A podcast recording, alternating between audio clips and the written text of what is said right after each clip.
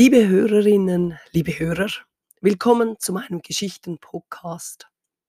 Ich bin Nicole Billeter, freischaffende Historikerin, und heute reisen wir zurück mit Jakob Stalder, der 1623 auf einer Wallfahrt nach Jerusalem war und jetzt bald seine Rückreise antrat. Sie hören, ich bin ein wenig heiser, aber ich hoffe, dass Sie trotzdem zuhören mögen. Noch befinden wir uns im Heiligen Land. Besonders detailliert beschrieb Stalder in seinem Reisebericht die Grabeskirche. Sie war auch der Ort, wo seine Erhebung zum Ritter Wirklichkeit wurde. Diese Ehre schilderte er sehr ausführlich. Demnach wurden er und seine zwei Gefährten um Mitternacht von einem Franziskanermönch aufgerufen, in die Kirche des heiligen Grabes zu gehen. Sie mussten dort einen Eid ablegen, so wie es Ritter seit jeher taten. Zunächst mussten sie sozusagen ihre Personalien abgeben, ihren ehrenhaften Stand darlegen. Damals funktionierte das so. Sie schworen, dass sie von ehrlichem Geschlecht und ehelicher Geburt waren. Wichtig war dann auch, dass sie rein materiell in der Lage waren, Ritter zu sein. Auch hier schworen sie, ein jeder von ihnen sei so reich, dass er fähig sei, das Ritterhandwerk auszuführen. Das war wichtig für den nächsten Punkt. Sie mussten sich nämlich verpflichten, bei einem allfälligen Kreuzzug gegen die Türken auf eigene Kosten mitzuziehen oder bei Verhinderung jemanden an ihrer Stelle zu senden. Diesen Stellvertreter mussten sie natürlich auch auf eigene Kosten ausstatten mit Pferd, Rüstung und Lohn. Danach folgten weniger martialische oder standesgemäße Eidteile. Sie mussten schwören, täglich zur Messe zu gehen, der katholischen Kirche zu gehorchen und Witwen und Waisen zu schützen. Nach dem Schwur war Jakob Stalder Ritter Jesu Christi. Während der neu eingeschworene Ritter vor dem Grab kniete, bekam er von einem Vorsteher des Klosters vergoldete Sporen und ein Schwert. Um ihre Erhebung in den Ritterstand auch allen beweisen zu können, wurden Ritterbriefe ausgestellt und mit Siegeln versehen. Nach dieser Zeremonie pilgerten die neuen Ritter weiter nach Nazareth, schließlich nach Akris. Von dort traten sie ihre Rückreise an, denn das Wichtigste hatten sie gesehen und erreicht. Die drei kamen auf einem französischen Schiff unter, das sie nach Europa zurückbringen würde. Es schien eine ruhige Fahrt gewesen zu sein. Jedenfalls hatten sie nur ein paar Mal im August ungünstige Nachtwinde, wie Jakob Stalder ausführte. Allerdings passierte am 5. August ein Unglück. Der Schiffsarzt fiel nachts um 22 Uhr vom Schiff und er ertrank. Sofort erhob sich offenbar großes Geschrei. Stalder schreckte vom Schlaf auf und versicherte sich als allererstes, ob seine zwei Kameraden noch in der Nähe waren denn es war offenbar unklar, wer da ins Meer gefallen war. Die Reisebegleiter waren beide noch da, aber auf dem Schiff herrschte Trauer. Denn der Arzt war gut und geschickt gewesen, er hatte alles dafür getan, seine Patienten zu kurieren. Und gerade jetzt hätte man ihn gut gebrauchen können, denn, wie Stalder berichtete, waren damals sicher neun Todkranke an Bord. Offenbar waren nun alle sehr besorgt, dass sie sterben müssten, wenn kein Arzt mehr in der Nähe war. Und es bewahrheitete sich insofern, als einige Mitreisende einer Krankheit erlagen. Es wurde im Bericht nicht erwähnt, woran sie starben, aber einen Verdacht gab es schon denn an einigen Häfen durften die Pilger nun nicht aussteigen. Die Behörden an Land kontrollierten streng, ob Schiffe Kranke transportierten Und die verschiedenen Städte wollten natürlich keine Ansteckenden ans Land bringen. Allerdings meinte Stalder lapidar, ums Geld brachte man uns doch. Eine solche Verhandlung, ob, wann und wie man von Bord gehen durfte, beschrieb Jakob Stalder recht ausführlich. In Marsilien, damit ist Marseille gemeint, wollte der Kapitän die Leute aussteigen lassen. Die Behörden aber befürchteten, dass die Passagiere die Pest mit sich brächten. Die Schiffsgesellschaft musste nun ihre Papiere vorweisen. Das hieß damals, sie steckten die Schriften an lange Stangen, die ihnen vom Ufer aus hingestreckt wurden. Die Stangen wurden eingezogen, die Schriften überprüft. Danach wurden die Stangen gewaschen und geräuchert. Das Räuchern war damals ein probates Mittel gegen die Pest. Man ging davon aus, dass scharfe Kräuter, Feuer und Rauch den Pesthauch vertreiben würde. Heute würde man sagen, die Stangen wurden desinfiziert. Als sich dann herausstellte, dass während der Reise zwei Personen gestorben waren, entschied der Beamte am Ufer, dass niemand das Schiff verlassen dürfte. Dafür wurde das Schiff in Quarantäne geschickt. Der Kapitän erhielt den Befehl, wieder abzufahren und hinter Marseille bei einer Insel zu ankern. Volle 20 Tage musste das Schiff nun dort bleiben, denn es war Brauch, dass für jeden Toten zehn Tage Quarantäne eingehalten werden musste.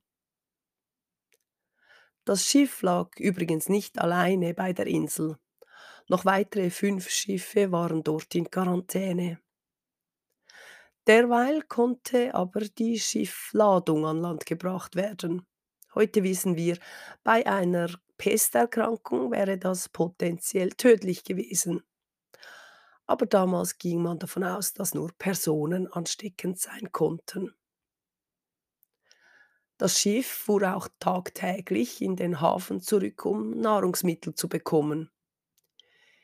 Ihr Geschirr mussten die Passagiere an Bord dann nach Gebrauch im Meer waschen. Und auch hier kommentierte Stalder lapidar: „Vor dem Gelde, um das man uns brachte, hatte man keinen Abscheu.“ Hier lässt uns Stalder auch einmal in seinen Gemütszustand sehen. Sonst war er in seinen Berichten immer sehr neutral. Er schrieb auch, dass er im Gegensatz zu den anderen es nicht eilig hatte und nicht unruhig war. Der Aufenthalt vor Marseille war ihm gleichgültig. Aus dem einfachen Grund, weil auch er krank war. Ob er sich Sorgen machte, wie für ihn gesorgt wurde, darüber sagt der Bericht leider nichts. Aber schließlich beschrieb Stalder, dass er froh war, als ihm das Essen wieder zu schmecken begann und er gesundete. Ende September war die Quarantäne beendet und die Reisenden konnten endlich in Marseille unterkommen. Die Reise hatte bis hierhin zwei Monate gedauert. Von Marseille aus mieteten die drei Schweizer Pilger Pferde und ritten über Lyon nach Genf. Von Genf ging es über Bern, Luzern und Weggis nach Einsiedeln. Dort wurde die Pilgergruppe der drei Jerusalem-Ritter von allen Mönchen in einer Prozession empfangen und gesegnet. Es war ein durchaus seltenes Ereignis, dass jemand nach Jerusalem wallfahrte, und das musste gefeiert werden. Jakob Stalder beschrieb auch, wie er daheim empfangen wurde. Mit diesem Willkommen schloss er auch sein Buch ab.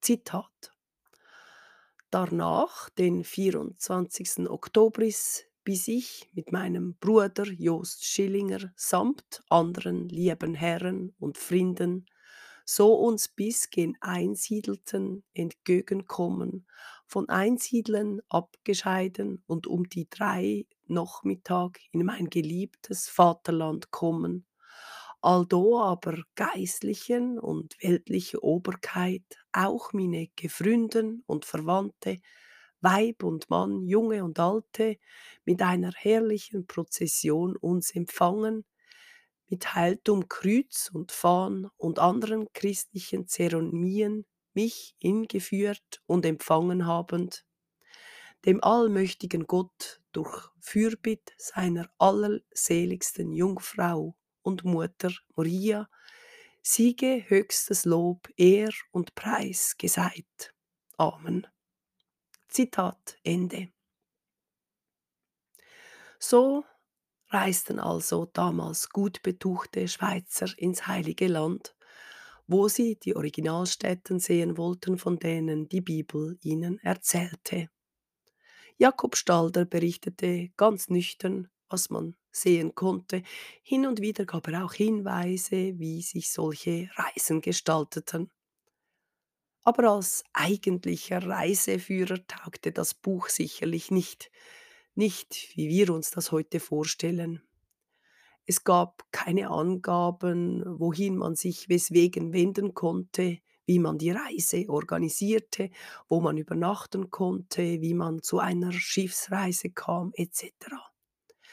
Dies musste man alles vor Ort selber erledigen. Möglicherweise halfen einem ja auch mündliche Erzählungen von älteren Pilgern. Jakob Stalders Buch wurde vermutlich von solchen Personen gelesen, die sich einen Eindruck verschaffen wollten, wie es wohl dort im unendlich weit entfernten Heiligen Land aussehen würde. Das wurde ihnen mit seinem Buch etwas näher gebracht.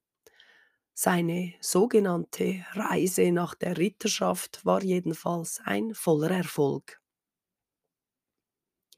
Die Gattung Reiseberichte gab es schon während des Mittelalters als literarische Gattung.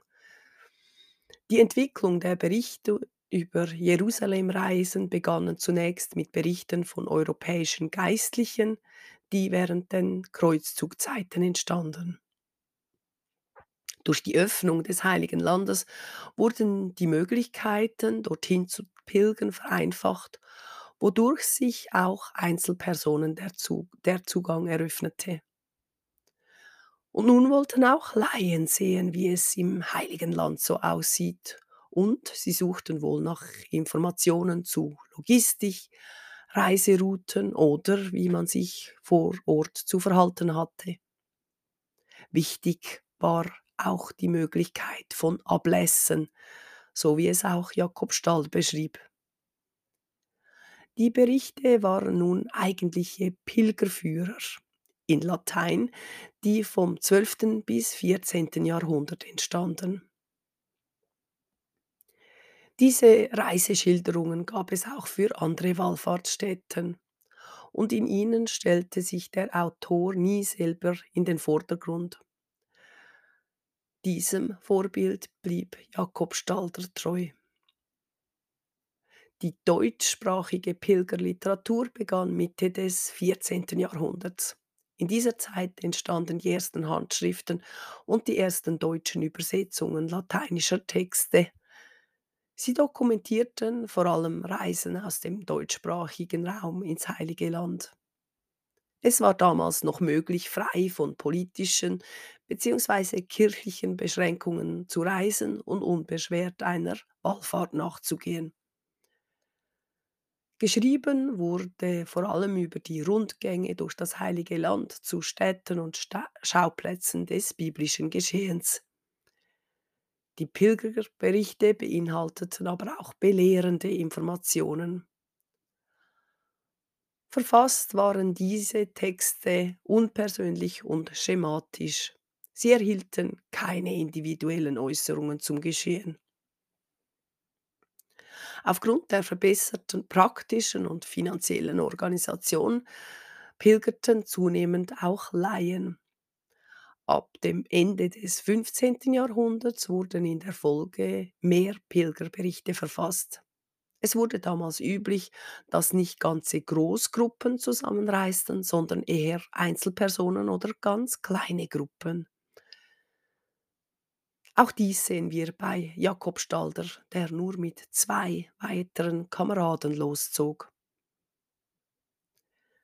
Jakob Stalder berichtete auch von seinem Standard, der damals für alle wichtig und klar war. Erst mit der Reise übers Meer von Venedig nach Jaffa begann die eigentliche Pilgerfahrt.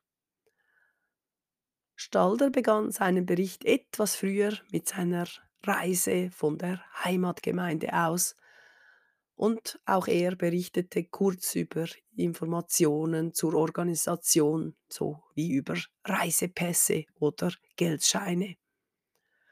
Ansonsten war Stalders Bericht etwas veraltet insofern, als es schon seit dem 16. Jahrhundert modern war, eigenen Empfindungen und persönlichen Betrachtungen mehr Platz einzuräumen. Die Schilderungen wurden nun auch literarischer und poetischer. Ein bisschen wie die heroischen Erzählungen wurden die Berichte nun eher wie persönliche Abenteuer beschrieben. Nur eben, unser bescheidener oder altmodischer Innerschweizer Jakob Stalder, Ritter Jesu Christi, hielt sich an die distanzierte, recht neutrale Beschreibung seiner Reise, ohne große Einbindung seiner eigenen Gefühle, aber mit breiter Darstellung aller noch vorhandenen Städte, die der Christenheit so wichtig und heilig waren. Ich glaube, er war ein wahrer Pilger mit dem Sinn nach religiöser Erkenntnis. Ich hoffe, Sie in zwei Wochen mit einem neuen Thema wieder zu begrüßen. Unterdessen danke ich für Ihr Zuhören. Auf Wiederhören.